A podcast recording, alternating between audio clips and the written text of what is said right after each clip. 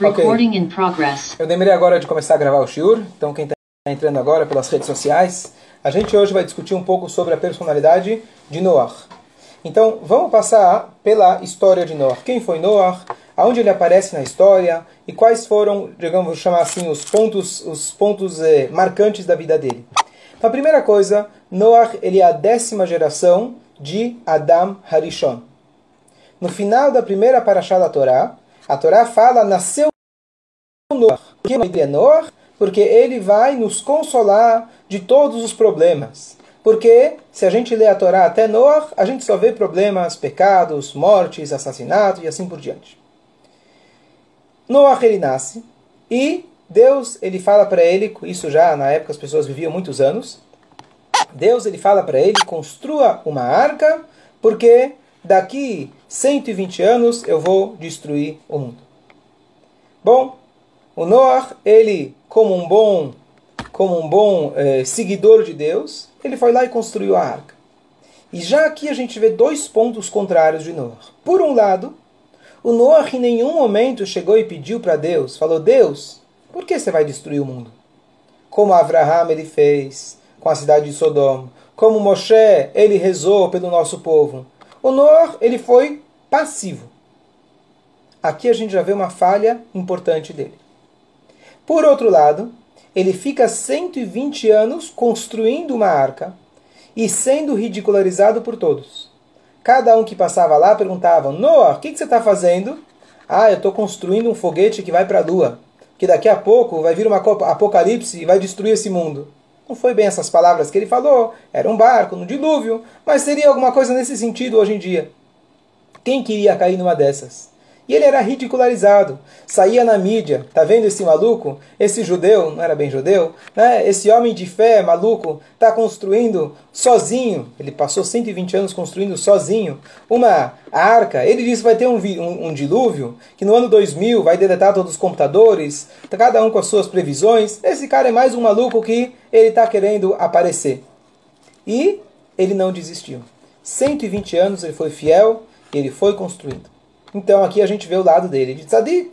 Ele não tinha medo de ninguém, ele não, não se desmotivava pelas ridicularizações e ele ficou firme no seu ideal e na sua fé em Deus. Agora vem uma coisa incrível. Chega o dia, começam as chuvas e a Torá diz que o Noah ele entrou por causa das águas do Mabul. Ou seja, ele sozinho também não estava acreditando muito em toda essa história.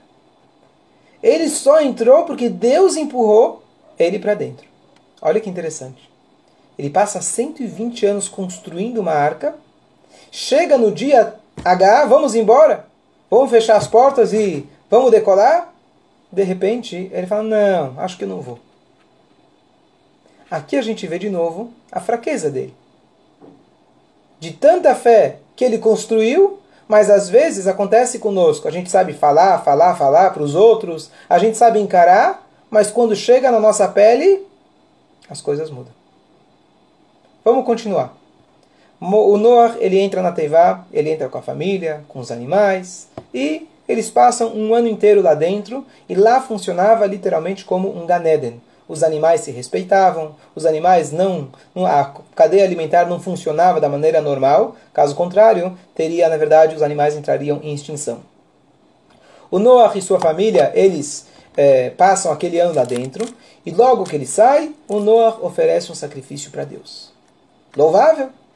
Ele entendeu que o motivo que, ele, que Deus mandou ele pegar mais animais dos animais que seriam puros no futuro é porque esses animais seriam para servir a Deus. Então ele não pensou duas vezes. A primeira oportunidade, ele agradeceu a Deus. Deus deu para ele, mostrou para ele o arco-íris, falando: Olha, eu me arrependi, o homem não é culpa dele, já nasce com instinto negativo, nunca mais vou destruir o mundo desse jeito. Ótimo. Só que a Torá continua e diz que ele foi lá e plantou um vinhedo. Ele tomou do vinho, ficou bêbado, e como consequência disso, ele estava sem roupas.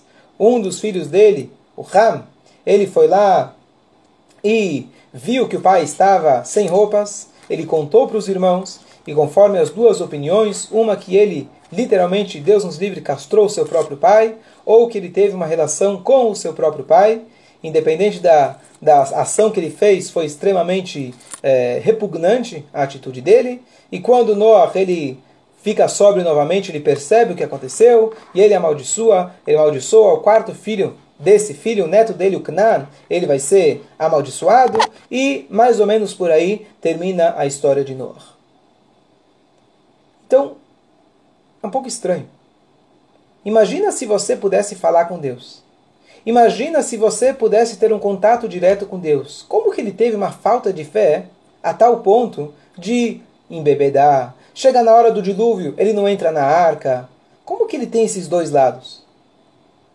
E mais um ponto, que a partir daí a gente vai começar a entender um pouco melhor sobre Noah. Nós temos uma regra. E a regra é que nós sempre devemos julgar as pessoas positivamente. Já demos vários shurim a respeito disso, como fazer isso, é difícil, etc. Mas os nossos sábios, com certeza, eles tinham essa capacidade de julgar as pessoas de forma positiva. Tem duas formas de interpretar Noah. Ou que ele era um super tzadik, ou que ele era um médio. Por que alguns sábios eles optaram em criticar? Tem aqueles que falam que ele era um super tzadik, que apesar da geração ele seria ótimo. Mas tem outros que dizem que não tanto. Por que se precisa, por que se precisa julgar ele negativamente? Se eu tenho uma opção de interpretar a Torá dizendo que ele era um super tzadik, vamos falar que ele era um super tzadik. E aqui a gente vai entrar num conceito super interessante. Número um, quando a Torá está falando sobre situações, a Torá evita até falar que algo é impuro. Por exemplo, Existem situações que a Torá está contando como forma de história. A Torá fala os animais que não são puros, para não criticar se é um animal. Em vez de falar que ele é impuro, ele fala os animais que não são puros. Aquela ideia que a gente já falou várias vezes. Ao invés de falar o cemitério, a gente fala em hebraico Beit Achaim, a casa da vida. Ao invés de falar em hebraico Beit Cholim, a casa dos doentes, o hospital, se chama Beit Refuah, na linguagem mais refinada, a casa da cura. Vamos dar nomes, vamos usar palavras positivas sempre que possível, porque quando a gente fala bem de alguém, quando a gente dá um nome, que o hospital que ele está indo é a, casa, a causa da cura, então isso vai dar para a pessoa um incentivo, uma força para que de fato ela possa melhorar. Então voltamos à pergunta por que então os sábios decidiram, alguns deles, criticar e falar que o Noah não era tão tzadik assim? E eu queria dar duas explicações, uma primeira mais simples e a segunda é fantástica. A primeira explicação fala o seguinte: a Torá, como eu falei, não é um livro de histórias. Então, se a Torá vai relatar para a gente um herói, como Moshe, como Abraham, se a pessoa ela comete um erro, a gente tem que estar ciente para nós aprendermos a filtrar. Certas coisas de tal personagem da Torá nós devemos aprender, mas algumas são criticadas.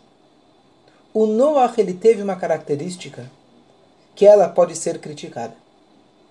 Quando Deus fala para ele, eu vou destruir o mundo, o que, que ele fez? Eu tenho duas opções quando eu estou numa sala bem gelada. Ou eu posso colocar um casaco e me proteger, é mais fácil, é mais prático, eu resolvo o meu problema. Ou eu posso ir buscar lenha e acender uma fogueira, uma lareira, para esquentar a todos. Ah, mas vai demorar. Para mim colocar uma lareira para todo mundo, até esquentar, vai demorar muito tempo. Mas essas são as opções que a gente tem na vida. Na vida a gente deve optar: será que eu vou pensar em mim, na minha família, ou eu tenho que pensar de forma global. O Noah, nesse aspecto, não é nem que foi uma falha dele. Isso, na verdade, era conforme as circunstâncias onde ele estava, a evolução espiritual do mundo, ainda ele não estava pronto para ser um líder como Moshe Rabbeinu, como Abraham Avino, que reza pelos perversos, ele reza para Deus proteger as cidades. Ele não estava nesse nível espiritual não por culpa dele. Mas para nós, que estudamos a Torá, esse tipo de pensamento egoísta, eu vou salvar a minha pele, isso não é judaico. E o que eu digo não é somente quando tem um dilúvio, quando Deus nos livre, tem uma ameaça, eu posso pensar em mim, no meu apartamento, eu vou colocar portas firmes no meu apartamento, ou eu tento pensar no prédio. Eu penso no prédio ou penso no bairro? Eu penso no bairro ou penso na cidade? Não só isso, mas mesmo em aspectos espirituais. Às vezes as pessoas falam: Bom, eu encontrei a luz, eu encontrei a Torá. Então agora minha família fica para trás. Se eles não querem saber do Shabat e do Kasher, deixa eles para trás. Problema deles. Eu vou buscar o meu caminho. E eles esquecem que esse tipo de pensamento é um egoísmo com uma máscara espiritual. Se eu nasci dentro dessa família e eu descobri, eu agora curto o kasher e eu percebo que isso é bom para minha alma, eu não sou melhor que meu pai, que minha mãe, que meus irmãos. Eu vou tentar de tudo, claro, cada caso é um caso, mas eu vou tentar de tudo para manter as melhores relações possíveis, porque só assim eu vou mostrar para eles que o judaísmo incrementou na minha vida. E não eu me afastando da minha família, que eu tenho certeza que cada um de vocês deve conhecer alguém em ambas situações, onde a pessoa ela tem que saber que não adianta você colocar uma, uma, um casaco só para você. O Noah ele foi criticado por isso. Tem um dilúvio, o mundo é perverso, o mundo é corrupto. Eu construo uma arca para mim e para minha família e está tudo certo. Dizem os sábios, nesse aspecto a gente não deve aprender do Noah. Vamos ver, e a gente faz questão de apontar que Noah não era tão tzadik assim. Sim, eu preferia falar só bem dele. Mas se eu falar que ele é um tzadik perfeito, a gente pode acabar aprendendo de todas as atitudes dele. E essa atitude dele é uma atitude egoísta. E mesmo no, quando a gente coloca isso de forma numa máscara é, espiritual e religiosa, isso pode ser um egoísmo muito grande. Então, ao invés de eu pensar em mim, eu devo pensar sempre em nós. Essa é a maneira da gente servir a Deus.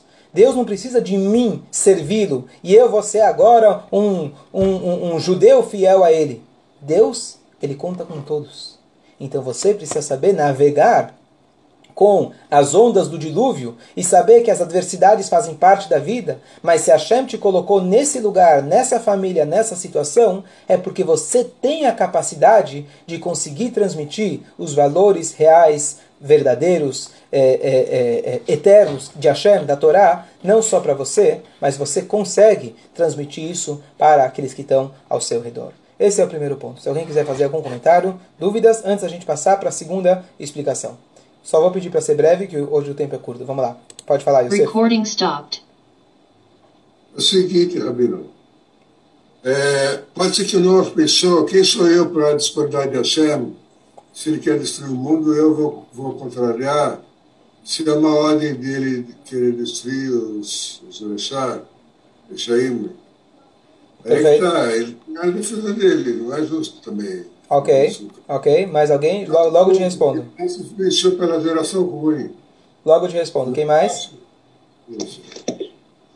É, eu entendo mais ou menos assim também, Nava, porque assim, eu, a, a, impressão que me dá é que assim, que ele obedeceu uma ordem de Hashem, e na ordem não estava escrito, você vai e, e, tenta convencer as pessoas de entrarem lá.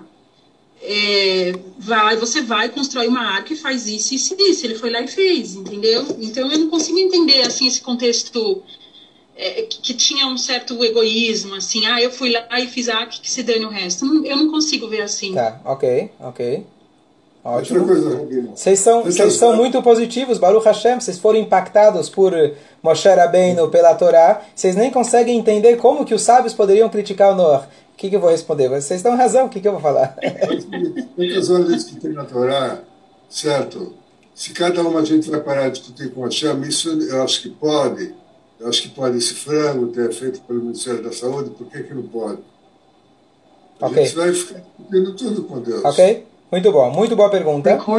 Então, na verdade, eu vou só repetir, talvez não fui muito claro em relação a isso, de que não é uma crítica a Noah, e sim uma crítica que nós devemos ter para não emular, não imitar o comportamento de Noah. Eu disse que tem uma evolução espiritual. Só para contextualizar. O Noah, ele construiu para sua família. Passaram mais dez gerações, veio Abraham. ele pediu para Deus, lembra aquela cidade de Sodoma e Gomorra? Ele pediu para pediu Deus salvar aquela cidade. Mas ele falou: Olha, será que a gente encontra pessoas justas que, em mérito delas, Deus pode proteger os perversos? Esse é o segundo nível. Moshe Rabbeinu, quando o povo fez o pecado do bezerro de ouro e outros, ele rezou não em mérito dos tzadikim, e sim, ele rezou pelos próprios perversos. Então, na verdade, a Torá, até o momento que ela foi dada e transmitida por Moshe, ela, o mundo precisava estar espiritualmente preparado. E isso começou com Adão, depois Noah, os filhos de Noah, Abraham, Yitzhak, Yaakov, eles foram preparando. Então não é uma crítica literalmente ao Noah. O fez, na capacidade que ele tinha, ele fez o máximo que ele podia. Foi o que ele tinha para aquele momento. Então por isso vocês estão dizendo, não é uma, realmente não é uma crítica ao Noah. Mas a Torá faz questão, os sábios apontam que nesse aspecto a gente não deve aprender dele. Porque nós que já estamos pós-Torá, nós que temos a, a, a todas as ferramentas para que a gente possa não somente, influ, não somente influenciar nós mesmos, mas influenciar todo o nosso redor. A gente tem um Moshe para a gente se espelhar, que sim devemos brigar com Deus. Não quando ele dá uma ordem, mas quando ele quer fazer algo que aos nossos olhos é ruim, quando ele quer Deus nos livre de trazer calamidades, nós devemos, e é o nosso papel, de rezar e contestar e falar para Deus: eu não aceito. Esse é o maior prazer que um pai ele tem. Quando um filho, ele realmente sabe o que o pai quer lá no fundo. O pai não quer bater, o pai quer dar amor. Às vezes ele quer disciplinar. Mas se o filho mostra, não precisa me disciplinar. Eu já conheço o chicote. Eu sei que você gosta de mim. Eu vou mudar. É suficiente. Então, voltando ao Noah, a primeira resposta é que a crítica, espero ter esclarecido um pouco Hanagita Yosef, mas a crítica é esse aspecto egoísta, que vamos chamar assim, egoísta para nós. E os sábios chamam isso de um tzadik num casaco de peles. Agora eu queria passar para a segunda explicação que eu vi esse ano, achei fantástica. E a explicação diz o seguinte: Nós temos na Torá vários tipos de figuras. Vamos chamar assim: nós temos os vilões, pega Amalek, pega Esav, pega o Aman mais para frente, e assim por diante. Paró, nós temos os tzadikim, Avraham, Yitzhak, Yaakov, Yosef, quando eles conseguiam passar qualquer tipo de adversidade. Avraham Avinu foi testado dez vezes por Deus, até o ponto que ele foi jogado na fornalha, ele saiu da casa do pai, ele foi, estava pronto para pegar o seu próprio filho e sacrificar ele para Deus. Só que às vezes, quando a gente escuta histórias nesse nível de tzadik, a gente coloca uma barra na nossa frente é uma barreira na nossa frente, a gente fala, bom, claro, ele era Abraham Avino. Claro que ele ia matar o filho dele. Se Deus falasse comigo igual que ele falou com Abraham, eu faria o mesmo. Se eu tivesse o nível espiritual de Moshe Rabbeinu, é claro que eu ia fazer o mesmo. A Torá, na Parashá de Noah, mostra pra gente dois aspectos de Noah. E olha que interessante, e essa explicação é tão profunda que ela faz com que as duas opiniões tanto a que critica quanto aquela que é, louva Noah, elas é, emergem em uma só explicação. Qual era a grandeza de Noah? A grandeza de Noah era que ele não era tão tzadik assim. Se ele tivesse numa época de Abraham, ele seria um homem comum. Vamos chamar assim o Noah é dos nossos. E aqui a gente vê a grandeza dele. Apesar dele ser um homem comum, um homem simples, uma pessoa que em certos momentos teve crise de fé. A chuva veio, ele foi lá, estava na dúvida se entrar na arca. Ele não confiava tanto. Ele viu uma uva, ele foi lá, plantou a uva, embebedou e fez o que fez. Ele era uma pessoa comum, como nós. A gente erra, a gente falha, a gente tem os nossos erros. Somos seres humanos comuns. Olha como Noah ele conseguiu salvar a continuidade da humanidade era um homem. Mas apesar de ser uma pessoa comum e simples, ele enfrentou por 120 anos todo mundo e ele, apesar das suas crises de fé, ele foi lá, construiu uma arca e graças a ele nós estamos até aqui. Então o, a, a crítica dele é o elogio. A crítica que ele era uma pessoa simples é o maior elogio. Se ele tivesse em outra geração e seria alguém comum, é isso que faz dele, na sua geração, ser uma pessoa tão grande. Que apesar dele ser um homem simples, não ser um super-homem, um super tzadik, ainda assim ele conseguiu atingir o que ele atingiu. E é isso que a Torá e os sábios estão apontando para a gente. Os sábios não querem criticar. Mesmo aqueles que criticam algumas de suas atitudes estão, na verdade, louvando Noah. Que ele era simples, ele tinha crises, mas olha como ele chegou. Olha como ele, em relação à sua geração, ele é grandioso. Porque apesar dele ser um homem simples, apesar dele ter as suas falhas, apesar dele estar numa geração de pessoas terríveis, ele superou tudo isso e ele conseguiu salvar o mundo. E aqui a gente vê uma coisa curiosa, que destaca o Noah de todas as outras pessoas e talvez por isso que ele é a única pessoa na Torá que é chamado de tzadik. Moshe Rabbeinu foi o maior dos tzadikim, o maior dos profetas. Você quer pegar Abraham, Yitzhak, Yaakov, Eliyahu Navi, o Noah? Aqui a gente vê qual é o tipo de tzadik que a gente deve almejar ser. O tzadik nosso, o tzadik que a Torá fala conosco, claro que a gente sempre vai aprender de Moshe, claro que ao longo de todas as parshiotas a gente vai agora aprender de Abraham, de Yitzhak, de Yaakov, somos descendentes deles, temos potenciais e tentar o máximo que a gente pode. Mas falando tachlis, falando na prática, eu não sei se eu vou conseguir ser Abraham, ou Yitzhak, ou Yaakov. Mas o Noah eu posso ser. E concluir com uma história, uma passagem bonita, que uma vez chegou um jovem, uma criança, um teenager, para o Rebbe, estava numa Echidut, e o Rebbe perguntou para ele se ele coloca tefilim. Ele falou que não. Por quê? Olha, no meu quarteirão, ninguém coloca tefilim. Moro com judeus, mas ninguém coloca tefilim. Aí o Rebbe falou para ele, olha bem, se o Noah ele fizesse o que a turma do quarteirão dele fazia, nós não teríamos mundo. E se o Abraham ele fizesse aquilo que a turma do quarteirão dele fazia, nós não teríamos judeus. Seja um ser humano, seja um judeu e tome atitude e você tenha força, apesar de ser uma pessoa simples, apesar de falar que nem o Jairo perguntou antes, mas quem sou eu para contestar a Deus? O Noah também poderia se perguntar isso. Mas ele foi lá, ele construiu a arca, ele contestou todo mundo ao longo de 120 anos. Cada um de nós somos pessoas simples, mas o impacto que nós podemos fazer nesse mundo é único. Hashem colocou a gente aqui.